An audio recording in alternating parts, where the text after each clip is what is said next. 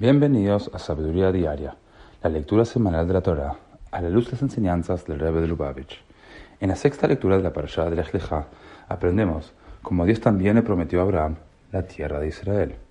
Como dice el versículo, Lezaraja natati et azot. Dios le dijo a Abraham, le he dado esta tierra a tus descendientes. En el Kutesijo, tomo 15, el Rebbe nos enseña que cuando Dios le prometió la tierra de Canaán a los descendientes de Abraham, toda la tierra se convirtió, y así permanece hasta hoy, en herencia de todo judío, no estando sujeta a negociaciones o tratados. Es solamente la promesa de Dios a Abraham la que constituye nuestra conexión con nuestra tierra.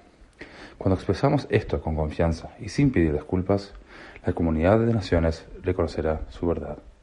En cambio, basar nuestras demandas sobre la tierra prometida en tratados, victorias militares o intrigas diplomáticas socavará el respeto de las otras naciones por nuestra herencia. Afirmando nuestra conexión inviolable con la tierra de Israel, aceleramos la redención misiánica, cuando Dios nos otorgará su posesión completa de una manera pacífica.